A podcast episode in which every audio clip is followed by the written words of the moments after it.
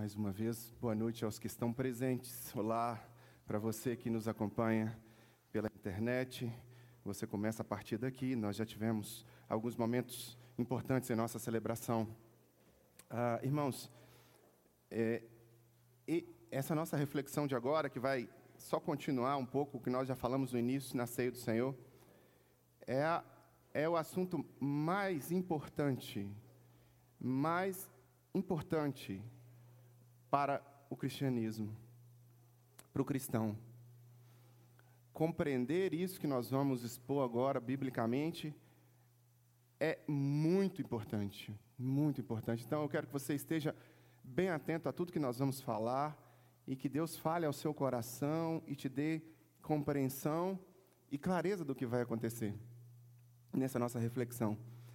É tão importante, mas tão importante, meus irmãos, que eu não eu não ah, me furtaria de estar aqui nesse momento de jeito nenhum, de forma alguma.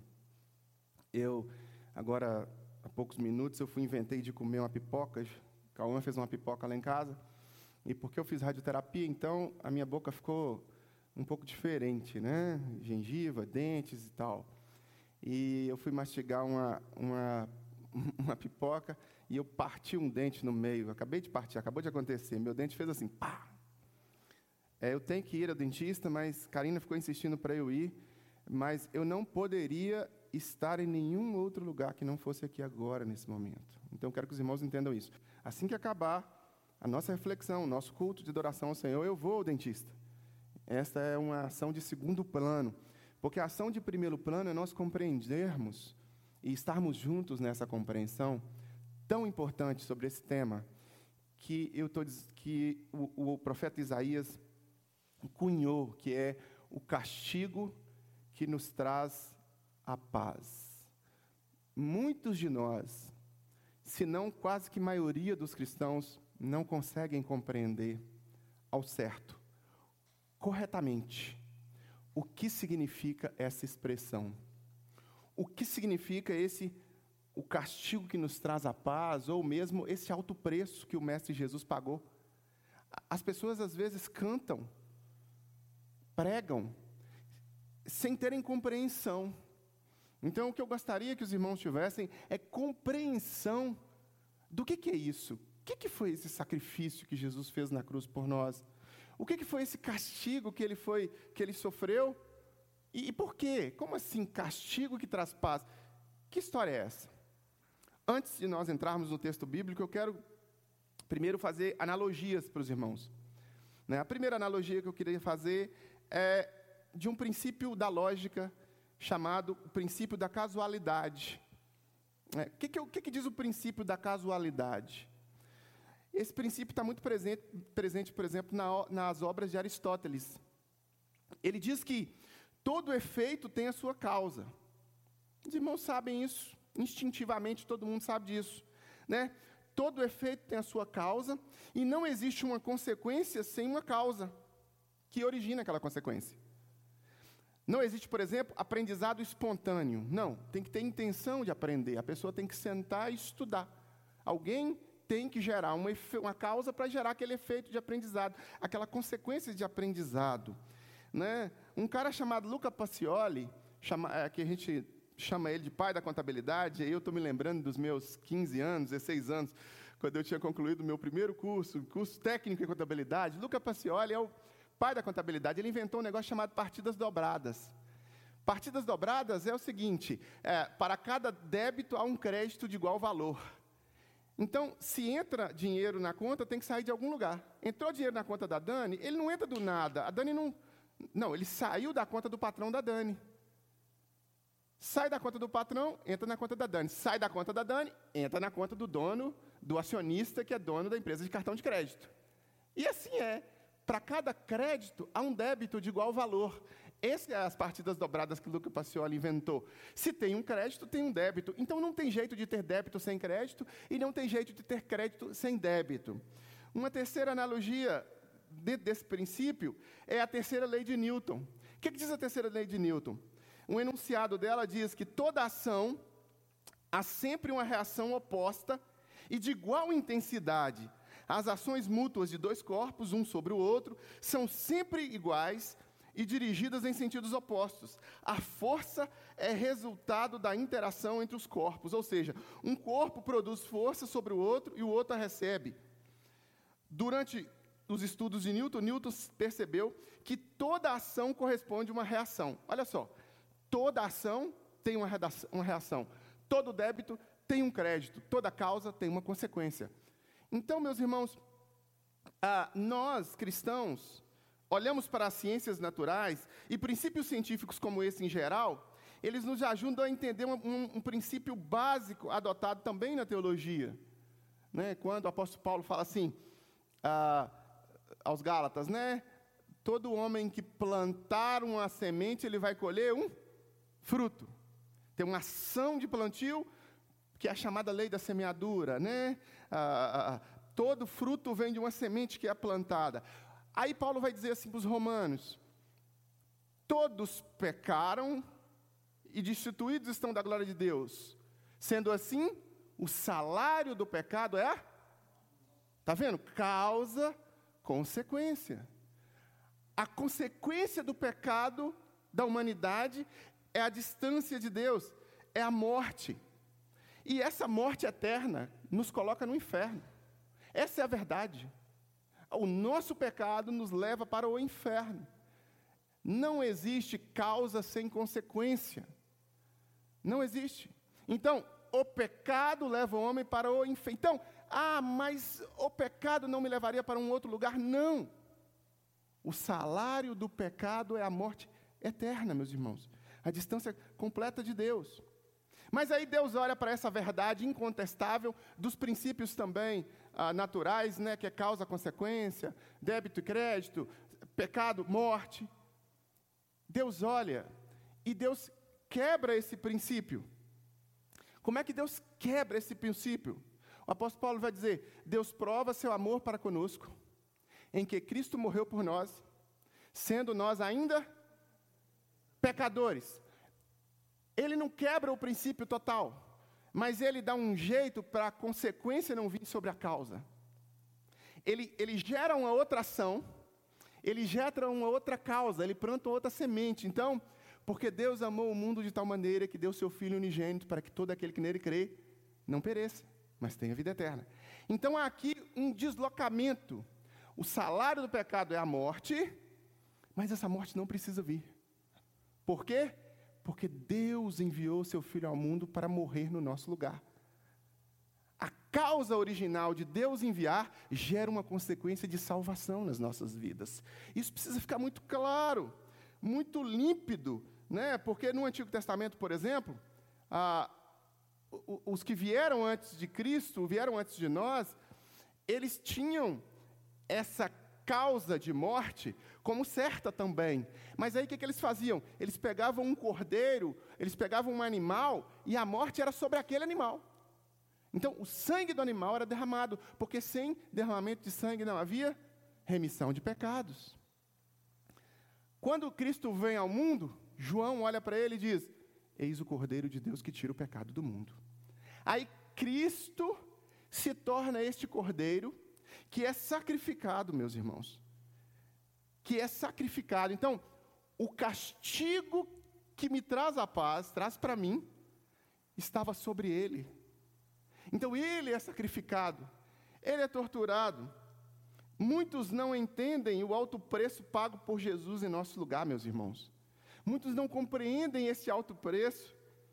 Então, eu quero que você tente entender esse alto preço hoje. Vamos tentar colocar uma lupa sobre o que a Escritura Sagrada diz, uh, ah, 700 anos antes do Mestre Jesus nascer, em Isaías, capítulo 53.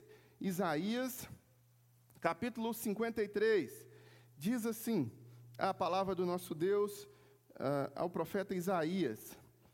Só o versículo 5, só o versículo 5, vamos tentar colocar uma lupa em cima desse versículo para enxergar esse alto preço que foi pago por você, por causa do seu pecado, por causa da sua falha, por causa do monte de coisas que você fez fora da vontade de Deus, ou mesmo a que destoie do que Deus gostaria que acontecesse na sua vida. Mas Ele foi transpassado por causa das nossas transgressões, foi esmagado por causa de nossas iniquidades. O castigo que nos trouxe a paz estava sobre ele, e pelas suas feridas nós fomos curados. Aleluias. Glória a Deus. A gratidão tem que vir sobre o nosso coração, meus irmãos, quando a gente consegue compreender que a paz que vem a nós, ela vem porque o castigo veio sobre ele. O castigo que nos traz a paz não vem sobre nós, porque ele nos substituiu ah, nesse holocausto de castigo. Jesus foi o cordeiro que foi imaculado, que foi torturado, que foi afligido, que foi sacrificado, que foi morto, e seu sangue foi derramado para que nós tivéssemos salvação, paz. O castigo sobre ele, a paz vem sobre nós. Ele, ele trocou, ele inverteu essa lógica. Ele não merecia nenhum castigo, mas ele recebeu todo o castigo. Nós o merecíamos e nós recebemos perdão. Então Isaías diz isso 700 anos antes de Cristo. Mas antes de ocorrer todo o Calvário, todo esse sacrifício, todo esse castigo na morte de Jesus, Lucas vai dizer assim: Lucas vai dizer assim: estando angustiado, ele orou ainda mais intensamente, e o seu suor era como gotas de sangue que caíam no chão. Lá no Getsemane, um episódio antes do castigo todo acontecer, o Mestre Jesus está lá e o estado de angústia dele é tão grande que ele soa sangue. Isso, meus irmãos, na ciência tem um nome. Chama hematriose, hematidrose, perdão, hematidrose. É um fenômeno muito raro, mas muito bem documentado. E ele aparece em condições completamente especiais, quando há uma grande debilidade física acompanhado de um grande abalo moral, seguida de uma profunda emoção e de um grande temor. Pai, se for possível, parta de mim esse cálice. Todavia não seja como eu quero, mas como tu queres. Não seja feita a minha vontade, mas a sua. E nós ouvimos esse, esse pedido de uma alma angustiada que foi levada ao estresse extremo e Lucas exprime essa agonia, essa luta, essa ansiedade, essa angústia. Isso, meus irmãos, na ciência, na medicina, é explicado. Ah, essa angústia, ela desencadeia uma dilatação nos vasos capilares que fica sob a pele. E esses vasos se rompem e em contato ah, com milhões de glândulas de suor que estão aqui por debaixo, o sangue acaba saindo pelos poros é uma intensidade de sofrimento tão grande, tão grande, que a fisiologia, a biologia, ela muda. O medo, a angústia, a dor. Essa hemorragia microscópica, ela produz em toda a pele que fica atingida e prejudicada em todo o seu conjunto. E de algum modo fica dolorido e mais sensível para todo e qualquer tipo de golpe futuro. O mestre vai agora receber golpes. E o mestre, antes disso, ele é atingido de uma forma muito intensa. E sua pele, seu corpo fica todo preparado para que os golpes surtissem um efeito pior ainda. Uma vez que Jesus é preso, depois disso, e aguardando o julgamento de Caifás, Jesus recebe bofetadas e socos. Bofetadas e socos. E depois Jesus é colocado uh, uma espécie de véu na cabeça dele. E, e ali ele sofre vários golpes. Com o corpo já completamente dolorido, os tapas em sua cabeça. E eu imagino que a cabeça latejando de dor. E aquela multidão ao redor. Provavelmente nesse momento Jesus sente as primeiras vertigens Eu não sei se você já tomou um soco no rosto. Quando eu era adolescente, eu tomei. É, você vê um clarão, você vê uma luz muito forte. E, e se você toma vários, de sentidos diferentes, eu imagino que a cabeça não fica muito boa, o corpo não fica muito bom. Jesus ele é apresentado diante de Pilatos com equimoses, com hematomas, já, porque já tinha havido toda uma tortura. E também Jesus já havia passado por escarros, por humilhações ali. Ah, como ele foi entregue para ser flagelado, ele foi levado a um outro lugar chamado pretório, onde ele foi desnudado e amarrado com os braços esticados.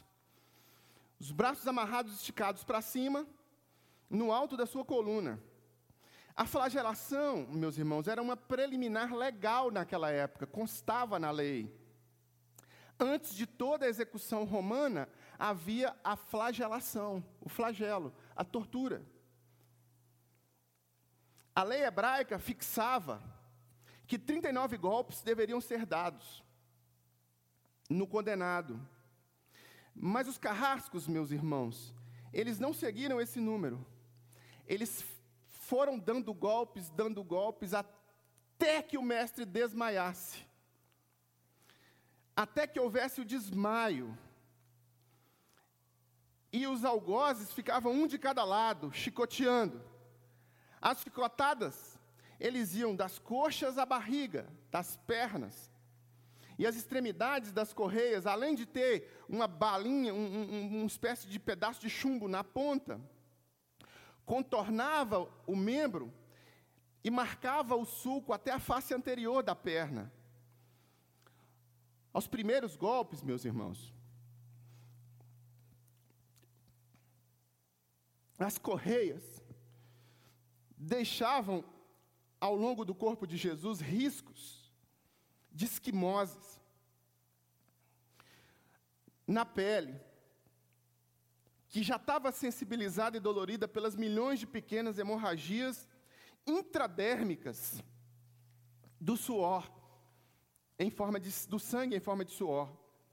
Os soldados usavam açoite, um açoite curto, chamado de flagrão ou de flagelo, com várias cordas ou correias de couro, com bolas de ferro ou pedacinhos de ossos nas pontas.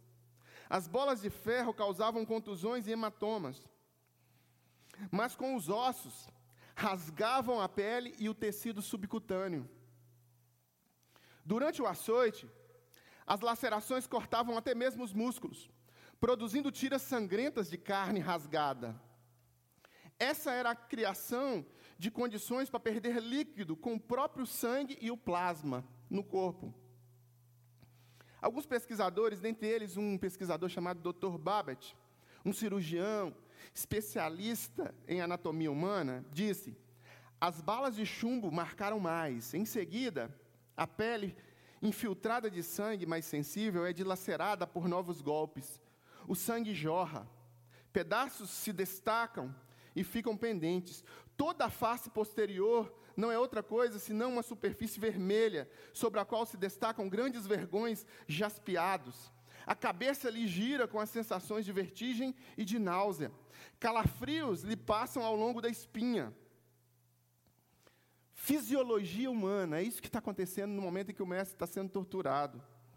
Após a flagelação, os soldados colocaram sobre a cabeça de Jesus uma coroa de espinhos. Essa coroa de espinhos que era comum na região da Palestina, uma, uma espécie de espinho que se chama azufaivo. Ele é chamado de espina Christi hoje. Espinhos agudos, longos e curvos. Os soldados teceram essa coroa de espinhos, meus irmãos, em uma espécie de fundo de cesta, que eles aplicaram sobre o crânio. Não é uma tiara como se representa nos teatros de hoje em dia. Tinha um formato de um capacete e abrangia todo, abrangia e apertava todo o crânio do mestre. Os juncos torcidos desta, deste equipamento de tortura dessa coroa de espinhos, em uma espécie de, de fundo de cesto, como eu falei, era apertado entre a nuca e a cabeça. Os espinhos penetravam no couro cabeludo, parte esta do corpo extremamente sensível e que sangrava muito. Logo o crânio ficou todo pegajoso de tantos coágulos que foram gerados ali. O Mestre Jesus depois carregou uma cruz, né, feita de uma espécie de um poste, né, um poste de flagelação.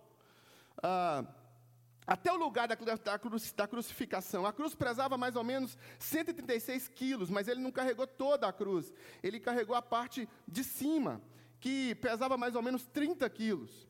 O caminho tinha aproximadamente 600 metros.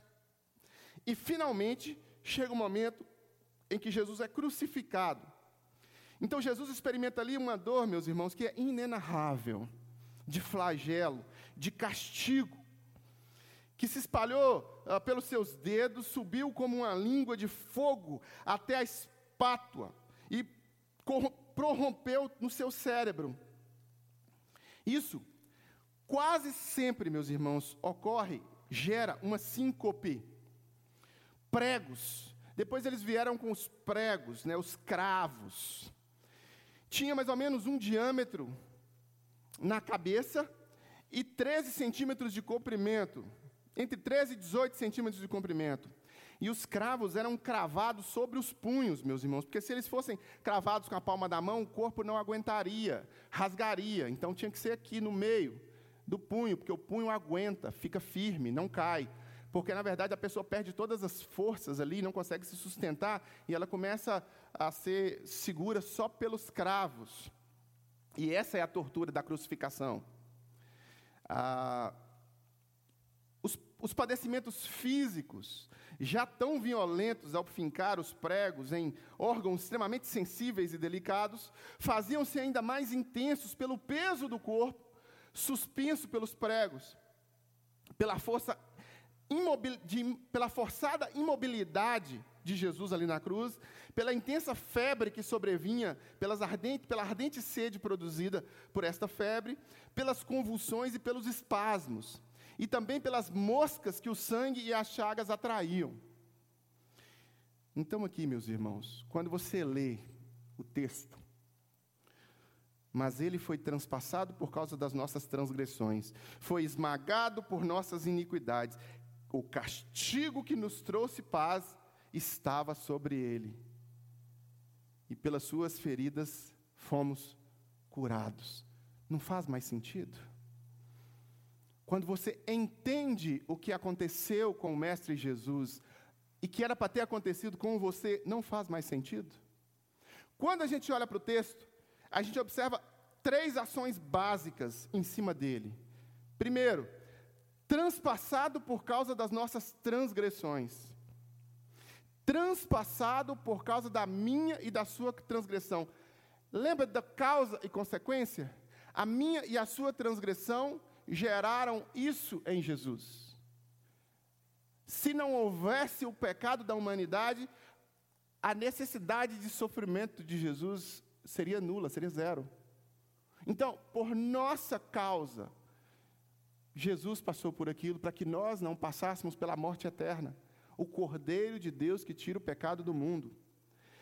No capítulo 19 de João, no versículo 31, no versículo 31 do capítulo 19, vai dizer assim: Era o dia da preparação. Era o dia da preparação. E o dia seguinte seria um sábado, especialmente sagrado. Como não queriam que os corpos permanecessem na cruz durante o sábado, os judeus pediram a Pilatos que mandasse quebrar as pernas dos crucificados e retirar os corpos Vieram então os soldados e quebraram as pernas do primeiro homem que fora crucificado com Jesus, e em seguida os do outro. Mas quando chegaram a Jesus, constatando que já estava morto, não lhe quebraram as pernas. Em vez disso, um soldado perfurou o lado de Jesus com uma lança. Logo saiu água e sangue. Aquele que o viu disse: disso deu testemunho e o seu testemunho é verdadeiro. Ele sabe que está dizendo a verdade e dela testemunha, para que vocês também creiam. Estas coisas aconteceram para que se cumprisse a Escritura: nenhum dos seus ossos, dos seus ossos será quebrado. E como diz a Escritura, no outro lugar, olharão para aquele que transpassaram. Aqui, meus irmãos, o Mestre é transpassado. Esse é o momento em que Jesus é transpassado, literalmente pela lança do soldado e espiritualmente pelos nossos pecados, espiritualmente pelas nossas transgressões. Nessa fenda gerada pelo golpe da lança, meus irmãos, gera água, jorra água e sangue. E por que que jorra água e sangue? Eu não vou me atentar a aspectos teológicos desse jorrar água e sangue. A gente se atenta a isso em um momento, em outro momento, em outra mensagem, ou então em uma reflexão aqui na escola bíblica. Eu vou me atentar aos aspectos científicos. Mas antes disso, Zacarias vai dizer, ah, em, em 600 anos antes, e derramarei sobre a família de Davi, sobre os habitantes de Jerusalém, um espírito de ação de graças e de súplicas. Olharão para mim aquele a quem transpassaram, e chorarão por ele como quem chora a perda de um filho, de um filho único, e lamentarão amargamente, porque ele, como quem lamenta a perda do filho mais velho. Há uma menção desse momento de que o guarda transpassaria, não só em Isaías, mas em outros momentos bíblicos uh, do Antigo Testamento. Mas o que que, o que que esse ato gerou? Água e sangue. Sobre esse fato, né, a gente pode descobrir algumas coisas. O soldado que perfurou o lado de Jesus, e ele perfurou para assegurar que Jesus estava morto, né? Uh, e o apóstolo João, ele, ele faz isso, e ele se refere ao fluido, ao chamado fluido aquoso, que envolve o coração e os pulmões, sem saber o que, que era. Claro, ele fala que saiu água e saiu sangue, que ele estava dando uma informação médica, mesmo que ele não soubesse que ele estava dando uma informação médica. Esse soro, meus irmãos, aquoso, que foi visto pelo apóstolo João, que foi descrito pelo apóstolo João, ele descreve como água é porque não tinha coloração vermelha do sangue, né? não tinha hemoglobina. Ele viu o sangue e o soro aquoso, e, e diz a ciência, meus irmãos, que aquilo que ele viu é um fluido líquido discreto, mas que chama a atenção do apóstolo Paulo para fazer é, em detalhes essa, essa descrição e que nos ajuda a entender também o que o mestre passou ali na cruz. E as explicações médicas científicas, meus irmãos, dizem que na cruz Jesus tinha dificuldade de respirar. E a morte de cruz é para justamente acontecer isso. Para que aquele que está morrendo tenha dificuldade de respirar. Ele não consegue expirar e aspirar. E respirar direito. Então, o ar não vai até os pulmões direito. Ele estava experimentando ali naquele momento uma forma muito lenta de asfixia. E o dióxido de carbono vai se acumulando no sangue, resultando num alto nível de ácido carbônico no sangue. E o corpo ele responde instintivamente, desencadeando o desejo de respirar, a vontade de respirar mais rápido. E ao mesmo tempo, o coração entra em, em batidas aceleradas, em taquicardia, para fazer o sangue, o oxigênio disponível ali, circular. A diminuição desse oxigênio, devido a essa dificuldade de exalar, de respirar e de voltar, de que esse, esse movimento que a, gente, que a gente faz, vai causando dano aos tecidos e aos vasos capilares, que começam a vazar líquido aquoso do sangue para os tecidos, e isso resulta em um acúmulo de líquido ao redor do coração, que é chamado de derrame pericárdico, e ao redor dos pulmões, que é um derrame pleural. Os pulmões em colapso, o coração falhando, a desidratação, e Jesus passa ali muitas horas sem beber água e sem comer nada, e a incapacidade de obter oxigênio suficiente para os tecidos, começam a sufocar o mestre. A diminuição do oxigênio também começa a danificar o coração de Jesus. Para, com isso, gerar uma espécie de infarto no miocárdio. O que foi que possivelmente matou Jesus. Um infarto no miocárdio, gerado por todo esse quadro terrível de sofrimento, que leva ali a uma explosão do coração, em um processo conhecido como uma ruptura cardíaca. Então, Jesus, meus irmãos, provavelmente tenha morrido de ataque cardíaco depois de todo aquele processo de sofrimento. Todo aquele processo de sofrimento. Então, essa descrição é a descrição científica das ciências naturais do que ocorreu para que o meu e o seu pecado fossem pagos. O castigo que nos traz a paz estava sobre ele. Sobre ele e não sobre você. O profeta vai continuar dizendo que ele foi não só transpassado por causa das nossas transgressões, mas ele foi esmagado por causa das nossas iniquidades. Isso quer dizer que os seus sofrimentos foram físicos, mentais, emocionais, insuportavelmente dolorosos. Os sofrimentos do Mestre Jesus foram insuportavelmente dolorosos. E eu quero tentar agora e o Mel Gibson fez isso com muita clareza, quando ele coloca na tela. Eu quero colocar na sua tela agora uma pequena parte de um, de um teatro, de um momento, uh, de um momento das artes, que nos ajuda a compreender melhor toda essa descrição que às vezes a gente lê na Bíblia, ou às vezes a gente ah, ouve, como eu descrevi aqui, mas a gente não consegue assimilar mentalmente.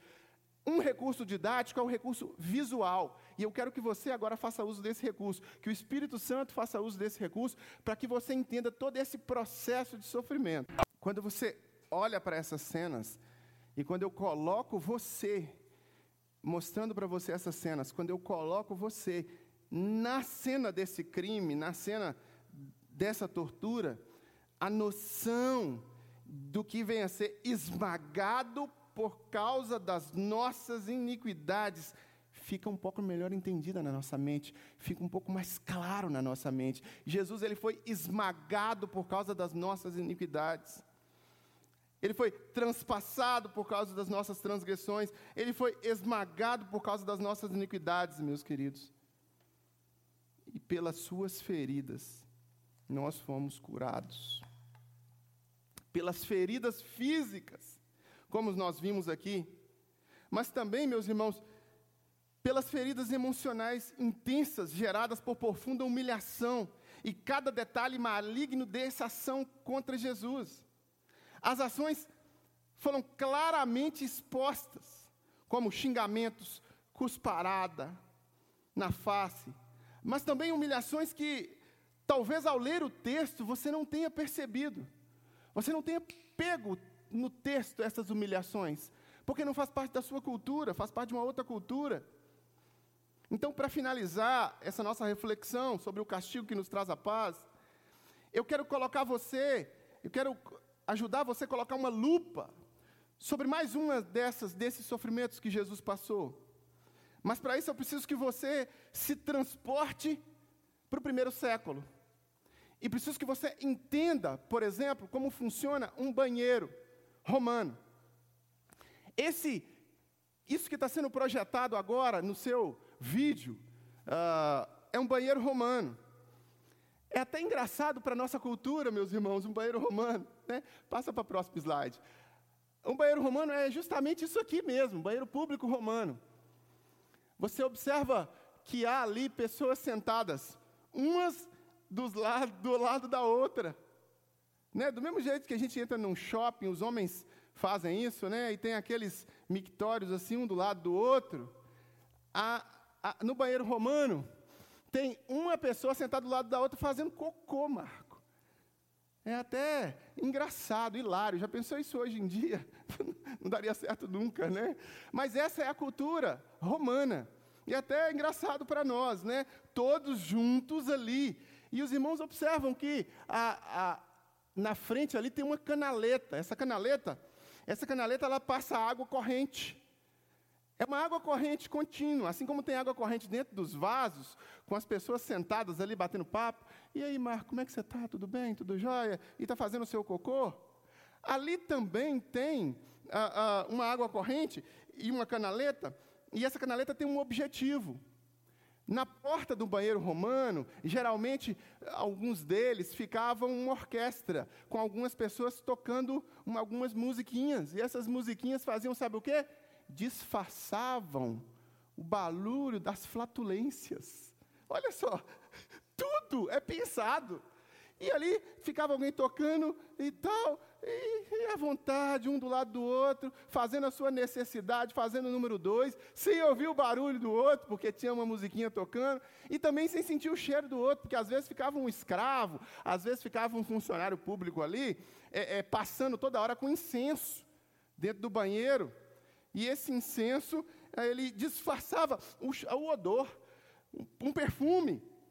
Né? É, é, passa para o próximo aí, pode passar. Tá vendo, irmão? Sempre é o mesmo, cada um está ali fazendo sua necessidade. E aí tem essa canaleta. Para que serve essa canaleta? Né? Pode ir para o próximo, Otávio. Deixa eu ver se esse é o último. Esse é o último, né? Isso. Olha a canaleta. Para que serve essa canaleta? Aí é que está, meus irmãos. Essa canaleta tem uma função. Tem uma função ah, como que as pessoas se limpavam numa época que não havia papel higiênico? Como é que era? Os irmãos já pararam para pensar? Cada, cada época tem o seu, o seu jeito, né? Mas nesta época, o que essas pessoas usavam para limpar, pode passar, era esse, esse instrumento aqui, ó. Tá vendo ali no meio? No meio da sua tela tem um, uma espécie de, de balde, de vaso, que ficava com os instrumentos, com o instrumento de limpeza. O que, que, é esse instrumento de limpeza, meus irmãos? É um, um, é uma esponja, esponja dessas esponjas do mar, amarrada na, na, no bico de um caniço. Então tem uma esponja amarrada na ponta de um caniço que é tirado de uma árvore chamada isopo. Né? Então esse, esse caniço tem uma esponja na ponta, essa esponja, a pessoa ia lá, fazia sua limpezinha, e depois fazia o quê? Colocava no vasilhame, colocava no balde, colocava no balde de novo, nesse, nesse recipiente aqui de novo, ou naquele lá da frente, cada um tinha, era de um jeito. E dentro desse vasilhame tinha o quê? Vinagre. Vinagre. E o vinagre fazia o papel de asepsia, porque o vinagre fazia o que o álcool faz. Quando você colocava ali dentro, ele esterilizava aquela, aquele, aquele, aquela esponja para o próximo usar. Aí o banheiro desocupou, o outro foi lá, é, até colocou, tirou, o próximo usou. Colocou, tirou, não era descartável, não, era reutilizável. Essa esponja com esse caniço na ponta, é, esse caniço com essa esponja na ponta, pode passar para o próximo, Otávio, que é o último. Era o que eles usavam para se limpar. Então, usou, limpou, colocou no vinagre, tirou, usou, colocou no vinagre. Era desse jeito que acontecia. Agora, meus irmãos, vamos voltar alguns versículos antes do versículo que nós lemos em João 19 de novo. Nós lemos João 19 no versículo 31 em diante. Agora nós vamos ler João 19 no versículo é, 28 em diante. 28 até o 30. É um, um, um grupo de versículos antes do primeiro que nós lemos no começo. João 19, versículo 28 até o 30. Mais tarde, sabendo então que tudo estava concluído, para que as escrituras se cumprissem, Jesus disse: Tenho sede.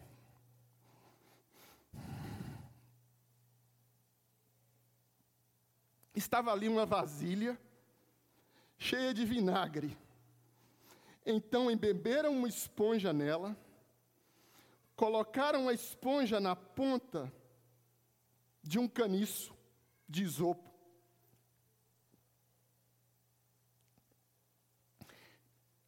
e a ergueram até os lábios de Jesus. Tendo provado, Jesus disse: Tetelestai, tudo está consumado. Com isso, curvou a cabeça e entregou seu espírito. Então, meus irmãos, para que a gente compreenda como nós tratamos Jesus, como a humanidade tratou Jesus, aquele a quem Jesus amou de forma incondicional.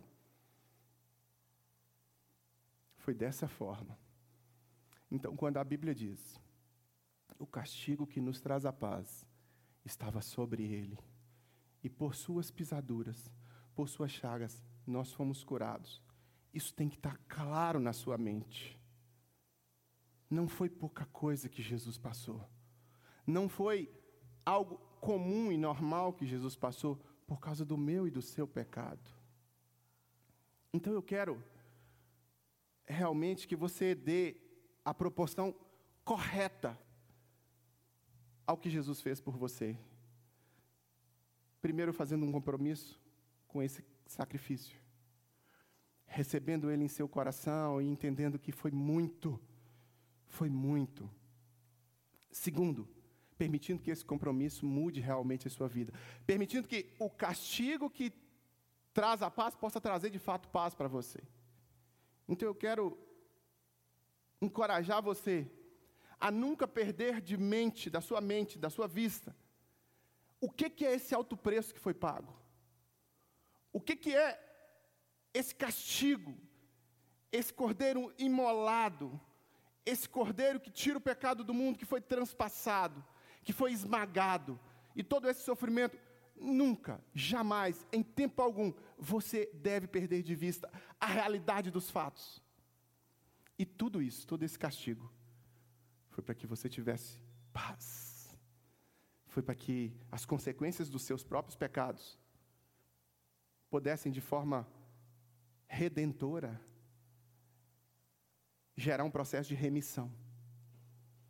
E que você não pagasse, porque ele já havia pago. Tetelestai. Tudo está consumado, totalmente pago, é a expressão que Jesus menciona. E essa expressão era uma expressão que as pessoas carimbavam quando uma conta era quitada, ou quando um prisioneiro pagava todos os seus anos de prisão. Ele recebia uma tetelestai, ou seja, um certificado quitação completa. E é isso que Jesus faz. Ele quita a nossa dívida. O castigo nos traz a paz. Agora, se não traz a paz para você, é preciso que você faça um compromisso com Jesus. É preciso que você entregue a sua vida a Jesus. É preciso que você deixe Ele viver mais dentro de você e transformar mais a sua realidade. Então eu quero te convidar para orar comigo agora. Nós vamos orar juntos. E nessa oração eu quero te encorajar a tomar uma decisão por Jesus. E se você já tomou essa decisão por Jesus, que você faça realmente um compromisso de ir além do que você já está tá indo. Porque está muito pouco. Está muito medíocre, talvez, o seu cristianismo. E o senso de proporção de que você já acha que faz muita coisa, está errado. Está errado. É preciso que você faça mais por Jesus. É preciso que você se entregue mais por Jesus. É preciso que você se consagre mais por Jesus. É preciso que você realmente demonstre mais ser um cristão genuíno. Então faça esse compromisso. Ore comigo agora, Pai, em nome de Jesus. Estamos diante da tua palavra e da ação do teu Espírito Santo nas nossas vidas.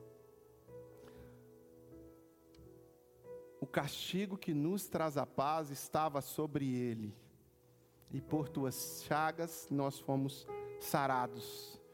E é isso que nós recebemos o teu Espírito hoje à noite. E nós, Deus, como igreja do Senhor, queremos dar o sentido real, o valor real, a proporção correta quando cantamos, quando falamos sobre esse alto preço que foi pago. Então, Deus, nos ajude a manter a nossa mente equalizada da forma correta, afinada a realidade e a verdade.